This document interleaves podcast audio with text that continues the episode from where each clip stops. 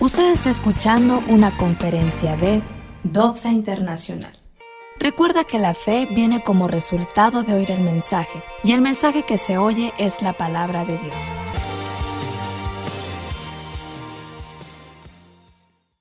Así es que el título de esta conferencia, yo quiero ponerle oraciones que cambian tu vida, totalmente cambian tu vida, para bien o para mal las decisiones nosotros las tomamos, Dios permite que nosotros podamos tomar decisiones y esos cambios pueden ser para bien o para mal. El primero que tomó decisiones en su vida y que nos inspira a nosotros a tomar ese tipo de decisiones fue precisamente el Señor Jesucristo. Aquí hay una oración que es la oración clave que Él nos enseñó cuando Él, sus discípulos le dijeron, Señor, enséñanos a orar. Él les enseñó una oración que es una oración que ha trascendido a lo largo de cientos de años, ha inspirado la vida de miles de millones y millones de cristianos y de personas, y es una guía para nosotros, para la oración, para la intercesión y para la toma de decisiones. Eh, Mateo 6, versículos 8 al 15, solamente voy a leer, no voy a enfocarme en la vida de Jesús hoy, porque normalmente nosotros somos, los mensajes míos son muy cristocéntricos, están muy basados en la vida de Jesús y ya hemos estudiado este pasaje de Mateo capítulo 6, versículos 8 al 15 aproximadamente. Vamos a enfocarnos en la vida de otro hombre. Le digo, aquí tengo 15 ejemplos de oraciones que fueron hechas en el momento más estratégico, donde ellos tenían que tomar decisiones y esas decisiones fueron inspiradas por la oración y la intercesión y son decisiones que fueron para bien, que cambiaron totalmente sus vidas, que cambiaron totalmente su destino. Este tipo de oraciones les llenaron y les inspiraron de fe a los que la hicieron. Les cambió totalmente su autoestima, les cambió totalmente su identidad a ellos como individuos, como personas, les generó demasiado aliento, demasiado ánimo, demasiada fortaleza, mucha fuerza e, emocional, espiritual y física. Les generó prosperidad, vivir un cambio positivo para sus vidas. Y eso es lo que nosotros necesitamos, que Dios como que nos acuda y nosotros podamos tener, tomar cambios positivos a nuestra vida. Mateo 6, 8 al 15 Solo voy a hacer una lectura breve. Mateo 6, 8. No os hagáis, pues, semejantes a ellos, porque vuestro Padre sabe de qué cosas tenéis necesidad antes que vosotros le pidáis. Vosotros, pues, oraréis así. Padre nuestro que estás en los cielos, santificado sea tu nombre, venga tu reino hágase tu voluntad como en el cielo, así también en la tierra. El pan nuestro de cada día, dánoslo hoy y perdónanos nuestras deudas, como también nosotros perdonamos a nuestros deudores. Y no nos metas en tentación, mas líbranos del mal, porque tuyo es el reino y el poder y la gloria por todos los siglos de los siglos. Amén. Esta oración es maravillosa y es un modelo de oración que nosotros podemos tomar. No hablaremos sobre este tipo de oración hoy, más bien vamos a ver qué efecto tuvo la oración en la toma de decisiones en la vida de varios hombres de Dios. Les repito, tengo 15. Uno de ellos fue David, el otro de ellos fue Salomón, el otro de ellos fue Daniel, el otro de ellos fue Esdras, el otro de ellos fue Nehemías, el otro de ellos fue Elías en el monte Carmelo específicamente, el otro de ellos fue Ezequías, el otro de ellos fue Moisés, haciendo cambiar una decisión tremenda que Dios había tomado de matar a toda la nación y levantar a otra nación de sus lomos la, intercesión tremenda de Moisés que afectó a millones de personas, la oración de Habacuc cuando la nación estaba perdida, La oración de Pablo en la Biblia, hubo una oración clave que cambió la vida de Pablo. La oración que Cristo enseñó a sus discípulos, que es la que nosotros vimos en Mateo 6. La oración de Jesús a su Padre en la cruz, todo Juan capítulo 17. La oración de un hombre que había sido malo, perverso y que estaba siendo crucificado juntamente con Jesucristo en la cruz. Y número 15 sería la oración de Jesús en la cruz. Vamos a ver únicamente hoy, si nos da tiempo, la oración de David. Esto está en segundo libro de Samuel capítulo 7, segundo libro de Samuel capítulo 7, y desde el versículo 1. Los que no han leído el libro de Samuel, se los recomiendo mucho leerlo. Es un libro de puras historias, de puros chismes verdaderos, de vida de hombres y mujeres de Dios y de decisiones que estos hombres tomaron y cómo afectaron esas decisiones. Desde el capítulo 1 del primer libro de Samuel, nosotros leemos cómo David, durante probablemente veintitantos años, algunos expertos calculan 25 años, había estado siendo perseguido por su propio rey, por Saúl.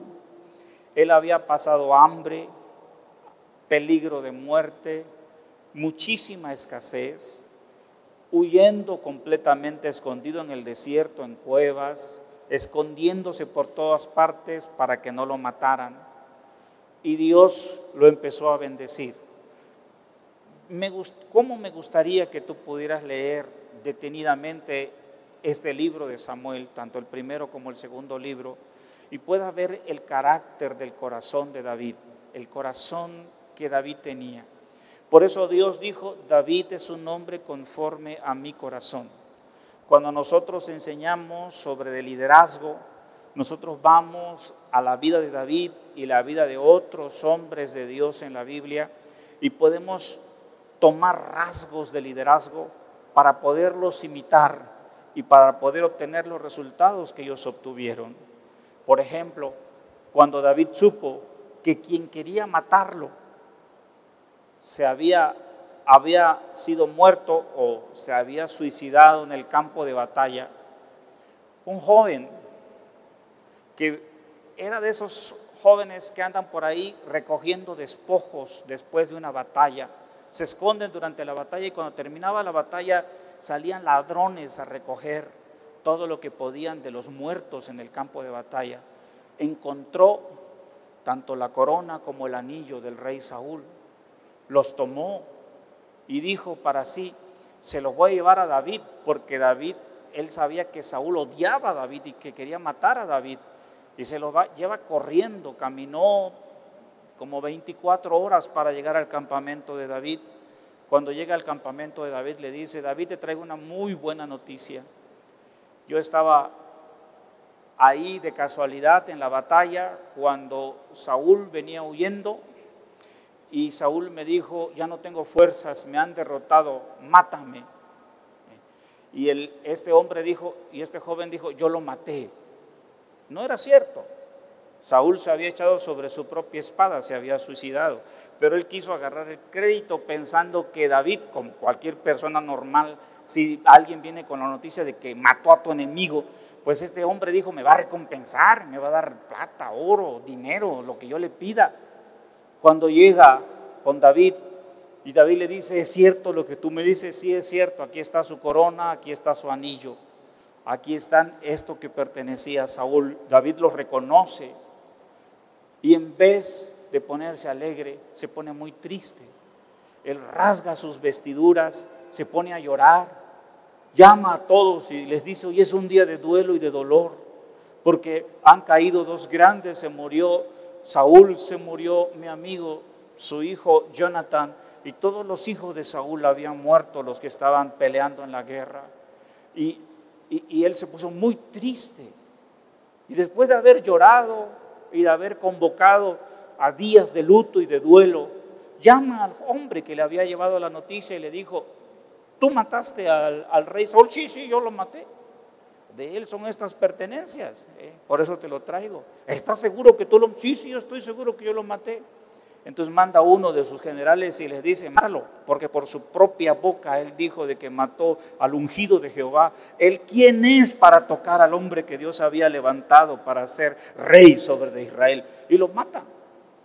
Cuando tú ves ese tipo de historias, tú dices, qué diferente es el pensamiento de un líder a los pensamientos que nosotros tenemos, a, las decisiones pasionales que nosotros tomamos en la vida.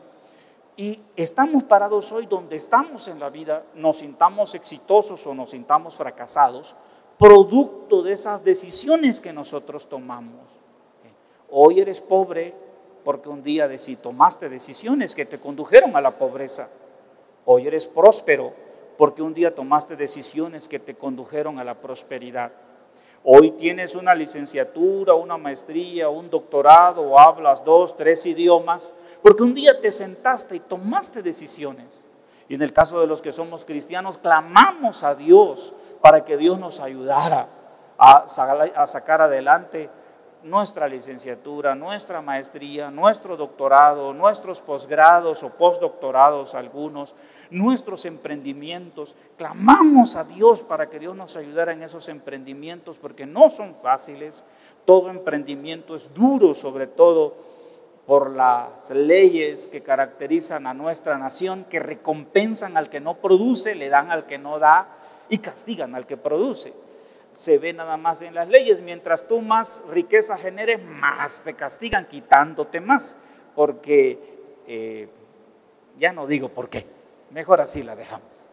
Pero nosotros como cristianos sabemos que tenemos una responsabilidad personal. Lo que yo quiero decir es las decisiones que tú tomaste ayer, son donde te han posicionado hoy. Si hoy tú no tienes nada, es porque tomaste decisiones ayer. ¿Qué decisiones tomaste? ¿Tomaste decisiones orando y clamando a Dios? Solo un ejemplo de cómo era el carácter de David, cómo era su corazón. Por eso Dios dice, David es un hombre conforme a mi corazón. Y Dios no ocultó los pecados de David, no escondió. David aparece en la Biblia como un hombre común a nosotros, igual a nosotros, con pasiones semejantes a las nuestras, pero él tenía ciertos ejes en su vida que lo condicionaban a tomar decisiones correctas, solamente como un ejemplo. La cosa es que muere Saúl, inicia una guerra de sucesión al trono, la tribu de Judá viene con David y le dice, David, sé nuestro rey, David reina siete años en Hebrón, luego captura la ciudad de Jerusalén, que se vuelve la capital de Israel años más tarde. Y hay una guerra interna, una guerra intestina, la casa de Saúl ahora contra la casa de David. Y está esa guerra terrible.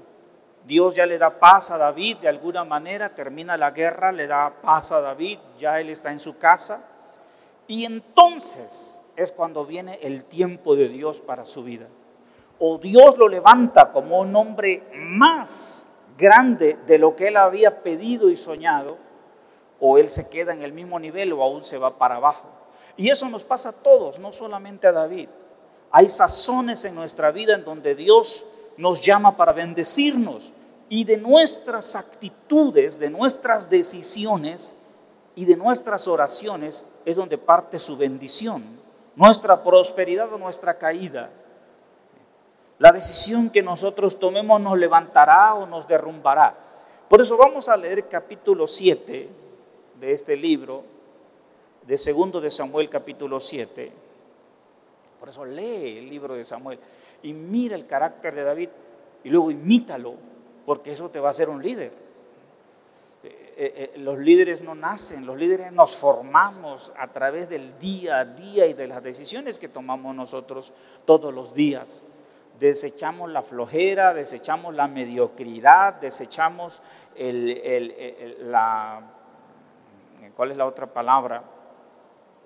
El conformismo y decimos, tengo que salir adelante, tengo que ser más que vencedor por medio de aquel que me amó. Capítulo 7, versículo 1, segundo libro de Samuel. Aconteció que cuando ya el rey habitaba en su casa, ya Dios lo había bendecido hasta cierto nivel. Después que Jehová le había dado reposo de todos sus enemigos en derredor, dijo el rey al profeta Natán, ya estaban ellos, ya había relativa paz, tranquilidad, había derrotado un poco a los vecinos, había, ya había cierta paz en el reino. Hasta ahí él había llegado. Naturalmente su liderazgo lo había llevado hasta ese nivel. Él ya no podía ver más allá de lo que él estaba viendo. Por eso él le dijo el rey al profeta Natán, mira ahora, ¿quién era Natán? Natán era un hombre de Dios, un profeta de Dios. Es importante el ministerio profético. Dios diseñó al ministerio profético para acompañarnos a nosotros y podamos abrir más nuestro futuro y nuestra visión. El ministerio profético es importante. Mira ahora, le dijo David a Natán, yo habito en casa de cedro y el arca de Dios está entre cortinas. Parte de lo que él había hecho es el arca había sido capturada por los filisteos enemigos. Ustedes pueden leer eso en el primer libro de Samuel. Y había llegado a la casa de Obededom. Y David vio que Dios bendecía a Obededom. Entonces dijo, voy a traer el arca. Trajo el arca a su casa, la puso en una tienda y ahí tuvo alabanza, adoración, intercesión y ministerio profético las 24 horas del día. Esa cortina con el arca adentro fue la semilla de lo que es la iglesia cristiana hoy. Por eso en el libro de Hechos dice, restauraré el tabernáculo de David que está caído, repararé sus ruinas y lo volveré a levantar. Él tenía las 24 horas alabanza, adoración, intercesión, oración, ministración a la gente y ministración profética en su casa. Y él dijo, mira, ahora yo habito en casa de cedro y el arca de Dios está entre cortinas. Y Natán dijo al rey, anda y haz todo lo que está en tu corazón, porque Jehová está contigo. Dios está contigo, Dios te ha bendecido, quieres hacerlo, hazlo. Versículo 4. Aconteció aquella noche que vino palabra de Jehová a Natán y le dijo, ¿cómo le hablaba Dios a los profetas? Hay muchas maneras en que Dios habla. Por ahí tengo varias conferencias de las maneras en que Dios habla. Tiene algún tiempo que no las he compartido, pero Dios te habla a ti. Dios nos habla. El que hizo la boca no ha de hablar, el que hizo los idiomas no es capaz de, por supuesto que Él es capaz de hablar. Él nos habla a nosotros de muchas maneras. La primera manera en que Él nos habla es a través de su palabra. A los profetas normalmente les habla a través de sueños, a través de éxtasis, a través de visiones, a través de optasía, órama en eh, griego. Optasía significa ven sobrepuestos las cosas sin perder visión de la realidad. Orama es otro tipo de visión. Así Dios habla de muy diferentes maneras. Y Dios habló a Natán y le dijo, ve y di a mi siervo David, así ha dicho Jehová, tú me has de edificar casa en que yo more. Ciertamente, no he habitado en casas desde el día en que saqué a los hijos de Israel de Egipto hasta hoy, sino que he andado en tienda y en tabernáculo, el tabernáculo de Silo. Y en todo cuanto he andado con todos los hijos de Israel, he hablado yo palabra a alguna de las tribus de Israel, a quien haya mandado a apacentar a mi pueblo Israel, diciendo, ¿por qué no me habéis edificado casa de cedro? Ahora pues, dirás así a mi siervo David, así ha dicho Jehová de los ejércitos, yo te tomé del redil, de detrás de las ovejas, para que fueses príncipe sobre mi pueblo, sobre Israel. Y he estado contigo en todo cuanto has andado, y delante de ti he destruido a todos tus enemigos y te he dado nombre grande, como el nombre de los grandes que hay en la tierra. Además, yo fijaré lugar a mi pueblo Israel y lo plantaré para que habite en su lugar y nunca más sea removido, ni los inicuos le aflijan más como al principio. Desde el día en que puse jueces sobre mi pueblo Israel, y a ti te daré descanso de todos tus enemigos. Asimismo Jehová te hace saber que Él te hará casa o descendencia. Y cuando tus días sean cumplidos y duermas con tus padres, yo levantaré después de ti a uno de tu linaje, el cual procederá de tus entrañas y afirmaré su reino. Él edificará casa a mi nombre y yo afirmaré para siempre el trono de su reino. Yo le seré el padre y él me será mi hijo. Y si él hiciere mal, yo le castigaré con vara de hombres y con azotes de hijos de hombres, pero mi misericordia no se apartará de él como la aparté de Saúl, al cual quité de delante de ti, y será afirmada tu casa y tu reino para siempre delante de tu rostro, y tu trono será estable eternamente. Conforme a todas estas palabras y conforme a toda esta visión, así habló Natán a David. Qué tremendo. Necesitaríamos horas para poder compartir y explicar las cosas, todas estas tremendas palabras que Dios le habló a Natán para darlas a David. Número uno, Dios reconocía que David era su siervo. Es muy importante que Dios nos reconozca a nosotros como sus siervos que nosotros decidamos con nuestra vida servir a Dios con nuestros dones, talentos, habilidades, por más pequeñas que éstas sean. Hay un principio en la Biblia que dice, el que es fiel en lo poco, Dios lo pone sobre de lo mucho. Y lo he visto a lo largo de la vida de otros y también en mi propia vida. Cuando tú empiezas a servir a Dios en lo poco, con humildad de corazón, Dios mira tu fidelidad y te promueve. Pero cada uno de nosotros, cuando somos llamados por Dios, nosotros somos llamados para ser sus siervos, para servirles, para servirle. Lamentablemente nosotros pensamos que es al revés y utilizamos nuestras oraciones pidiendo a Dios siempre, pero nunca nos sentamos a decir qué necesita Dios o qué necesita su casa. Nosotros siempre miramos nuestra propia necesidad, pero no miramos la necesidad del reino de Dios o de Dios mismo o de su casa. David tenía este corazón.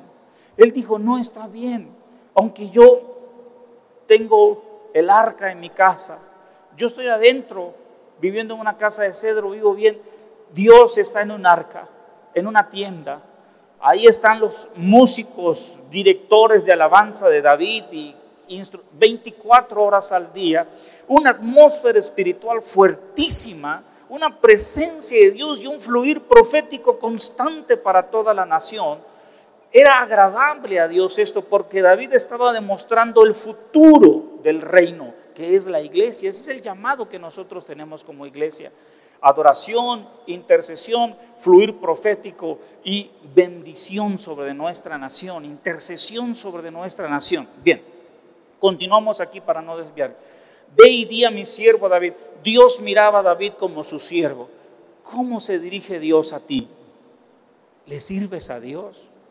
¿Estás mirando alguna necesidad que haya en el reino? David miró esa necesidad y eso tocó el corazón de Dios. Y de ahí Dios decidió promoverlo a un nivel mayor.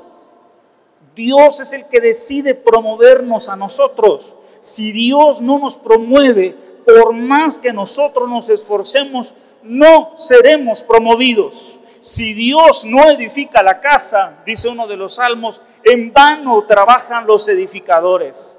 Otro de los salmos, si Dios no guarda la ciudad, en vano vela la guardia.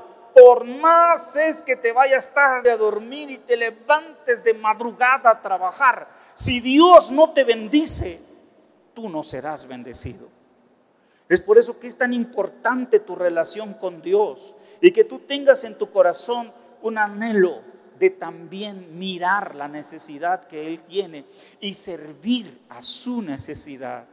Los que servimos a Dios lo hacemos porque vimos una necesidad y se cumple aquello que dice, en lo poco has sido fiel, en lo mucho te pondré, entra al gozo de tu Señor. Ese es el, e, e, eso es lo más tremendo. David era un rey, David era un guerrero. Sin embargo, él también llegó a ser un sacerdote y un adorador. ¿Por qué? Porque miraba la necesidad de Dios y adoraba y servía y buscaba suplir la necesidad de Dios. En la medida en que nosotros buscamos suplir la necesidad de Dios, en esa misma medida Dios suple nuestras necesidades y nos promueve para ser más prosperados, más bendecidos y que vengan cambios positivos a nuestra vida. Eso es lo que quiere decir esa palabra de Mateo, donde dice, más busca primero el reino de Dios y su justicia y todo lo demás te vendrá por añadidura. Dale un aplauso fuerte a Dios por ello.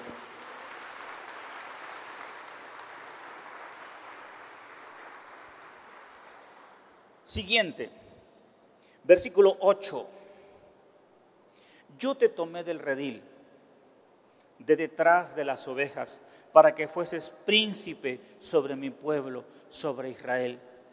Nunca olvidarnos de dónde Dios nos tomó a nosotros. Nunca olvidarnos que el que ha abierto su mano y nos ha bendecido es Dios.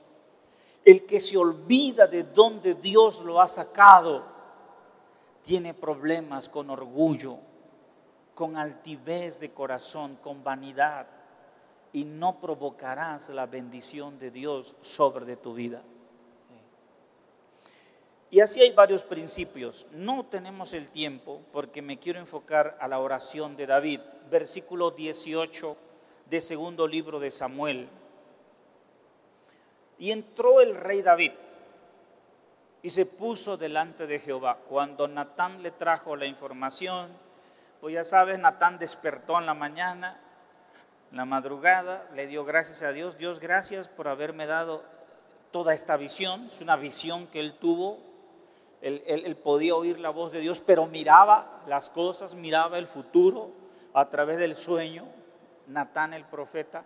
Eh, los profetas son medio chismosos. Él, no, no, no podía esperar a que se levantara la oscuridad, salir el sol para ir corriendo a la casa de David, llegó antes del desayuno a la casa de David, tocó y le dijo, David, Dios me habló. Hay una visión que Dios me habló. Dios me dio una visión anoche. Yo pude ver varias cosas y, Dios me dio una palabra para ti. Y le suelta a David la palabra. El cronista que estaba ahí siempre tenía un cronista o un escribano, un escribiente, un asistente lo mandó a llamar, rápido ven y escribe. Y el escribano empezó a escribir estas palabras que nosotros acabamos de leer, dichas por Natán. Entonces, mira el corazón de David. Muchas veces cuando nosotros tenemos un sueño, nos profetizan, no hacemos nada. Pero cada sueño, cada palabra profética tiene, tiene que haber una reacción de nuestra parte. Hay áreas de nuestra vida que tenemos que corregir, que cortar, que cambiar, decisiones que tomar. Todos los días tomamos decisiones, pero hay decisiones claves que afectan completamente nuestro futuro. La razón por la cual estoy aquí hoy es porque tomé decisiones en mi vida. Dios me habló cuando yo tenía cinco años de edad. Yo no sabía que era la voz de Dios. Yo iba caminando la, la, la, a la orilla del río de la casa de la abuela a la casa de mi madre. Tenía que pasar por el río del pueblo, o más bien yo buscaba pasar por el río del pueblo, me gustaba ver las mojarritas, los pescaditos, y me habían mandado un mandado, iba yo a traer algo, no recuerdo qué era. Y de repente escucho una voz dentro de mí, y me dijo, tú me vas a servir. Y yo me llevé mi manita, mi cabecita, y dije, chispas, creo que voy a ser cura, dije porque era lo único que yo sabía que servía a Dios, un cura. Años después, yo, Dios me vuelve a llamar. Sonó un despertador que yo tenía de esos grandotes que parece que tenían un martillo en medio. Sonaba el despertador. Me desperté para ir a la escuela. Ya era cristiano, apagué el despertador y de repente entro a una visión. Fue una visión, no fue un sueño, fue una visión, como le pasó a Natán. Puedes ver lo que Dios quiere que tú veas. Y fue a través de una visión como yo entendí que Dios me estaba llamando a servirle. Tomas decisiones. Dios te habla. Dios te habla a través, si eres adolescente, joven, Dios te habla a través de tus padres. Cuando te dicen no te conviene ese vago, inútil, bueno, para nada, Dios te está hablando. No sé por qué no lo escuchas. Cuando te dicen, no, esa mujer no te conviene, mi hijo, mira qué bárbaro, tiene varios apodos, la llaman la pie plano porque parejo, eh, no te, pero ahí estás. Y luego el sufrimiento y luego el dolor. Cuando te dicen, no, hijo, tienes que seguir estudiando, mira con sacrificios, no, es que ya no quiero estudiar porque, porque le sacas a un maestro, una maestra, o porque es que no hay dinero. No, las decisiones que tú tomes hoy afectarán completamente tu futuro y nunca tomes una decisión si tú ya conoces a Dios sin antes preguntarle a Dios. Las veces que yo he tomado decisiones sin preguntarle a Dios me ha ido como en feria. Y versículo 18. Y entró el rey David y se puso delante de Jehová. Oró. ¿Dónde entró? Al tabernáculo donde estaba el arca, donde estaba la presencia de Dios. Y entró el rey David y se puso delante de Jehová y dijo, Señor, Jehová, ¿quién soy yo? ¿Y qué es mi casa para que tú me hayas traído hasta aquí? Brinca un rasgo de carácter de David, humildad. Él era el rey. No, hombre, he tenido amigos que se meten a la política no son nada. Y de repente llegan a ser presidente municipal y ya ni te hablan. Y su rancho Tangamandapio es presidente municipal. Pierden completamente el estribo. Se marean con un poquito de poder. Aquí David era alguien con un corazón humilde. Seguía siendo el mismo David que se peleaba con osos, leones por sus ovejitas. ¿Quién soy yo? ¿Y qué es mi casa para que tú me hayas traído hasta aquí? ¿Cuántos jóvenes he visto? Con muchos trabajos, muchas oraciones y muchas cooperaciones terminan su carrera y se olvidan de Dios, porque ya tienen trabajo, ya tienen dinero, ya ganan un poquito de dinero ¿Para qué necesito a Dios? Ya estoy bien. Que, lo, que busquen a Dios los mensos que no estudiaron y, no, y tienen tiempo de sobra. No. Buscar a Dios no es para los mensos, no, es para los inteligentes, porque saben que Dios tiene la semilla de nuestro futuro lleno de prosperidad. Y se van y al ratito regresan con la cola entre las patas, golpeados por la vida porque tomaron decisiones sin importarles ni consultar a Dios. Y cuando tú tomas decisiones sin consultar a Dios, déjame te pregunto cómo te va. Vemos la humildad del corazón. Nunca debemos de permitir que nos llenemos nosotros de orgullo.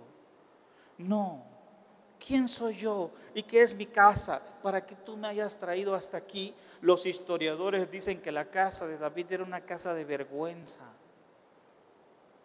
Él era hijo de un matrimonio, no de un matrimonio, sino de un affair de su, papá con una, una señora por ahí, que nunca la mencionan en la Biblia. Versículo 19, y aún te ha parecido poco esto, Señor Jehová, pues también has hablado de la casa de tu siervo en lo porvenir. ¿Es así como procede el hombre Señor Jehová. ¿Y qué más puede añadir David hablando contigo? Pues tú conoces a tu siervo, Señor Jehová. Todas estas grandezas has hecho por tu palabra y conforme a tu corazón, haciéndola saber a tu siervo. Segundo principio, voy corriendo prácticamente porque no tenemos el tiempo, pero el 21 dice, todas estas grandezas has hecho por tu palabra y conforme a tu corazón, haciéndose, haciéndolas saber a tu siervo. Al estudiar un poquito, un comentario sobre este pasaje, brinca otra segunda característica del liderazgo de David que nosotros tenemos que imitar. La primera gran característica es la humildad. De hecho, la primera gran característica de la que hablamos del corazón de David es que él estaba atento a ver la necesidad que Dios tenía. Sus oraciones iban conforme a suplir la necesidad de Dios. La adoración no es más que eso. La adoración es suplir con nuestro amor la necesidad que Dios tiene y la necesidad que pueda haber en su casa, la necesidad que pueda haber en su pueblo, la necesidad que pueda haber dentro de la sociedad. Todo acto de bondad satisface el corazón de Dios. Todo acto de odio y de venganza lastima el corazón de justicia de Dios. Si quieres que Dios te bendiga, mira lo que Dios está necesitando. Y Jesús lo resume de esta manera, venid benditos de mi Padre al reino preparado para ustedes, porque tuve hambre y me diste de comer, tuve sed y me diste de beber, estuve preso y me visitaste, estuve en la cárcel y fuiste a verme, no te importó que yo fuese un delincuente confeso o no confeso, juzgado o no juzgado. Fuiste y me viste. Estuve enfermo y me visitaste. No dijiste, ah, se enfermó porque Dios lo maldijo. Porque es un, de seguro pecados escondidos tenía en su vida. Nunca falta las señoras chismosas que se dedican a hacer eso dentro de una iglesia. Y aquellos le dirán, ¿cuándo te vimos con hambre? no te conocíamos. Nosotros por fe te recibimos hacia cientos o miles de años que te había sido de la tierra. Por cuanto se lo hiciste a uno de estos pequeños, a mí me lo hiciste. A eso se refiere. Ahora, en el versículo 21, la segunda característica del corazón de David es humildad. Si Dios te bendice, consérvate humilde. Si Dios te levanta y llegas a ser gobernador del estado, consérvate humilde.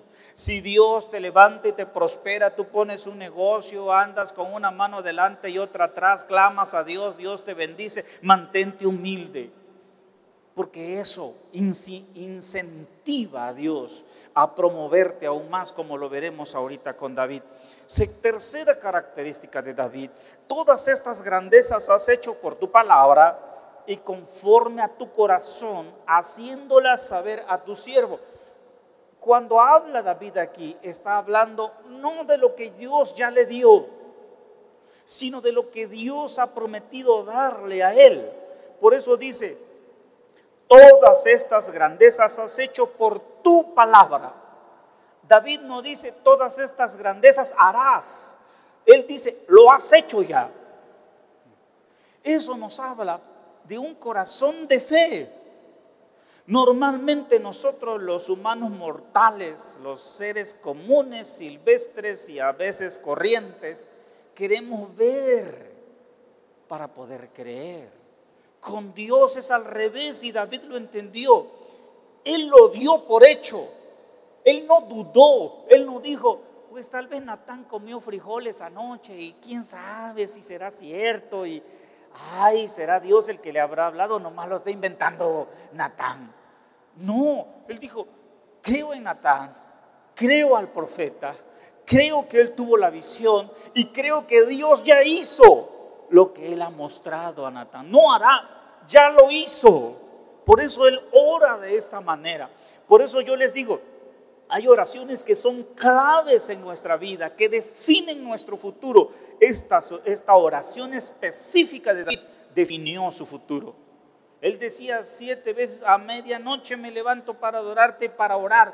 Pudo haber orado mucho, pero esta oración, este kairos, este tiempo, este momento, esta sazón definió completamente el futuro de David. Versículo 22. Por tanto, tú te has engrandecido no he sido yo. Tu bendición no me ha engrandecido a mí. Tu bendición, la bendición tuya sobre mí te ha engrandecido a ti. ¿Quién pecó? ¿Este o sus padres para que naciese ciego de nacimiento? Le preguntaron a Jesús una vez que él había sanado a un hombre ciego de nacimiento. Y Jesucristo dijo, ni él ni sus padres pecaron sino para que la gloria de Dios se manifieste. Dios permitió que este hombre naciera ciego y para este momento, para que la gloria de Dios pueda ser conocido, Dios como un Dios todopoderoso, que no solamente creó los cielos y la tierra, sino que es capaz de devolver la vista a los ciegos, para este momento este hombre fue creado. No pecó él, no pecaron sus padres es para la gloria de Dios. ¿Por qué Dios nos bendice? Eh, David dice aquí, por tanto, tú te has engrandecido, Jehová Dios. ¿Por qué nos bendice Dios? Para engrandecer su nombre, para mostrar a la nación, a las naciones, a los vecinos, a la familia, que Dios es grande, generoso, bondadoso, misericordioso, próspero. Por eso nos bendice a nosotros. No es porque nosotros seamos muy buenos, es porque su nombre debe de ser enaltecido y engrandecido. Amén. Sigue diciendo David, por tanto tú te has engrandecido Jehová Dios, por cuanto no hay como no hay como tú, ni hay Dios fuera de ti conforme a todo lo que hemos oído con nuestros oídos. No hay nadie como tú, no hay Dios fuera de ti. Tú me has bendecido porque tú te has engrandecido. Yo no soy el grande, tú eres el grande. Yo no soy el que ha provocado esto, tú lo has provocado. Ha sido tu bendición sobre mí porque ¿quién soy yo y quién es mi casa? Versículo 23. ¿Y quién como tu pueblo, como Israel, nación singular o única en la tierra? Porque fue Dios para rescatarlo por pueblo suyo y para ponerle nombre y para hacer grandezas a su favor y obras terribles a tu tierra por amor de tu pueblo que rescataste para ti de Egipto, de las naciones y de sus dioses. Él ya intercediendo como gobernante porque tú estableciste a tu pueblo Israel por pueblo tuyo para siempre. Y tú, oh Jehová, fuiste a ellos por Dios. Ahora pues, Jehová Dios, confirma para siempre la palabra que has hablado sobre tu siervo y sobre su casa, y haz conforme a lo que has dicho. Que sea engrandecido tu nombre para siempre. Y se diga, Jehová de los ejércitos, el Dios sobre Israel, y que la casa de tu siervo David sea firme delante de ti, porque tú, Jehová de los ejércitos, Dios de Israel, revelaste al oído de tu siervo diciendo, yo te edificaré casa. Por eso tu siervo ha hallado en su corazón valor para hacer esta súplica delante de ti. Ahora pues, Jehová Dios, tú eres Dios y tus palabras son verdad y tú has prometido este bien a tu siervo. Ten ahora bien bendecir la casa de tu siervo para que permanezca perpetuamente delante de ti, porque tú, Jehová Dios, lo has dicho y con tu bendición será bendita la casa de tu siervo para siempre. A pesar de que Dios ya lo había dicho, Él se vuelve en un intercesor para que las palabras de Dios se cumplan siguiente característica de David, un intercesor por el cumplimiento de las palabras de Dios. Tengo muy pocos minutos, de hecho uno o dos, capítulo 8. Este fue el momento, en esta oración impulsó la bendición de Dios sobre David. Si tú estás sentado y dices, ¿por qué Dios no me bendice? ¿Qué estás haciendo? Imita a David. Hay orgullo en tu corazón Te has olvidado de Dios. Qué bueno si estás aquí hoy y apenas estás regresando a buscarlo. Eso habla bien de ti. Pero si te alejaste, significa que había orgullo en tu corazón y tú dijiste en tu corazón, no necesito de Dios. Yo puedo solo. Y a las pruebas me remito, dijiste. Y te fue mal. Porque empezaste a tomar decisiones que no tenían la guianza y la sabiduría de Dios. Hay gente que me escribe y me dice, es que estoy a punto de dejar a Dios porque los problemas no los aguanto. ¿Y qué? Si te vas de Dios, ¿los problemas se van a ir? No seas menso. Te va a ir peor porque los problemas no te van a dejar. Yo no sé por qué negocian el amar a Dios, el congregarse, el servir a Dios, de cómo les vaya en la vida. Y si hubiese una persecución, ¿cuántos de nosotros perseveraríamos? Y si ser cristiano significara ir a la cárcel, ¿cuántos de nosotros estuviéramos dispuestos? Bien, vamos a continuar aquí. Capítulo 8. Después de esto, di conmigo, después de esto, otra vez después de esto, Mira cómo Dios empieza a promover a David. Momentos claves en tu vida están relacionados con tu promoción. En el momento en que tú sueltas lo que tú quieres hacer o como tú has sido formado, como tú piensas que debes de reaccionar, y abrazas a Dios, abrazando la humildad, la gratitud a Él, en ese momento Dios puede empezar a obrar en tu vida. Porque para los hombres todo es imposible, dice la Biblia. Pero para Dios todo es posible, porque no hay nada imposible para Dios. Después de esto, aconteció que David derrotó a los filisteos y los sometió. Y tomó David a Metec Amá de mano de los filisteos, una ciudad se voltea con los de Moab, derrotó también a los de Moab y los midió con cordel, haciéndolos tender por tierra. Midió dos cordeles para hacerlos morir y un cordel entero para preservarles la vida. Y fueron los moabitas siervos de David y pagaron tributo. David era un hombre de guerra, y Dios le permitió someter a sus enemigos. Y era un asesino. Los tendió a todos los derrotados. Agarren el cordel. ¿Cuánto mide el cordel? 50 metros. Midan 50 metros de aquí, 100 metros. Mátenlos. El otro que vivan. Y él lo decidió. No le temblaba la mano. No decía, ay, ay, es que yo soy cristiano. Tremendo a la hora de decidir gobernar. Asimismo derrotó David a Adad de ser hijo de Rob, rey de Soba, al ir este a recuperar su territorio, el río Éufrates. Y tomó David de ellos mil setecientos hombres de a caballo y veinte mil hombres de a pie. Y desjarretó David los caballos de todos los carros, pero dejó suficiente para cien carros. Otro gran rey derrotado por David. Vinieron los sirios de Damasco para dar ayuda a Adad ser rey de Soba, Siria, la misma Siria de hoy. Y David hirió a los sirios 22 mil hombres. Puso luego David guarnición en Siria de Damasco. Y los sirios fueron hechos siervos de David, sujetos a tributo. Y Jehová dio la victoria a David por donde quiera que fue. Y tomó David los escudos de oro que traían los siervos de Adad de Ser y los llevó a Jerusalén. Asimismo de Beta y de Berotai, ciudades de Adad de Ser, tomó el rey David gran cantidad de bronce entonces, oyendo Toi, rey de Amad, que David había derrotado a todo el ejército de de Ser, envió Toi a Joram, su hijo, al rey David, para saludarle pacíficamente y para bendecirle, porque había peleado con Ser y lo había vencido.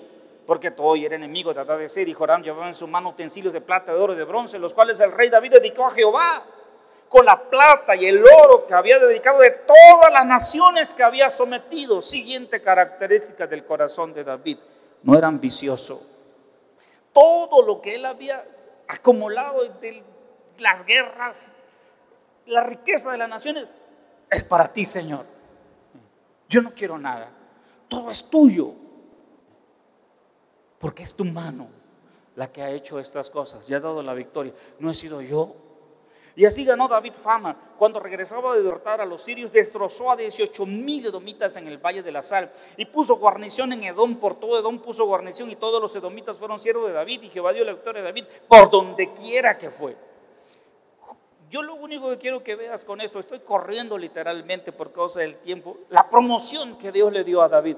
La visión de él era una y cuando él hace esta oración con estas características de su corazón, la promoción que viene de parte de Dios es increíble.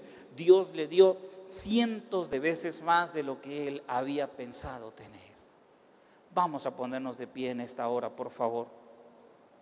El apóstol Pedro, en una ocasión, cuando la gente estaba escuchando predicar a Jesús, y un demonio que desanimó generalizadamente a la gente, y a pesar de ver a Jesús hacer milagros y grandes maravillas, la gente empezó a marcharse y a decir, dura es esta palabra, no podemos nosotros cumplirla ni obedecerla. Se fueron todos, nada más los doce quedaron. Jesús se voltea con los doce, los junta y les dice, amigos, si ustedes quieren irse, váyanse con ellos. Entonces Pedro, hablantín como siempre, le responde al Señor y le dice, Señor, ¿a quién iremos? Si solamente tú tienes palabras de vida eterna. Yo los amo y es mi oración y mi ruego que Dios les dé un corazón humilde y me dé a mí un corazón humilde. Abra los ojos de nuestro entendimiento y podamos nosotros tomar decisiones correctas y sabias, habiendo orado, para ser promocionados o promovidos por Dios.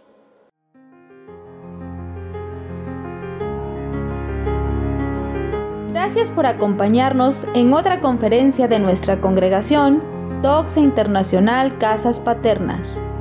Síguenos en Facebook como Doxa Internacional Red. Hasta la próxima. Que la gracia de nuestro Señor Jesucristo sea con todos vosotros. Amén.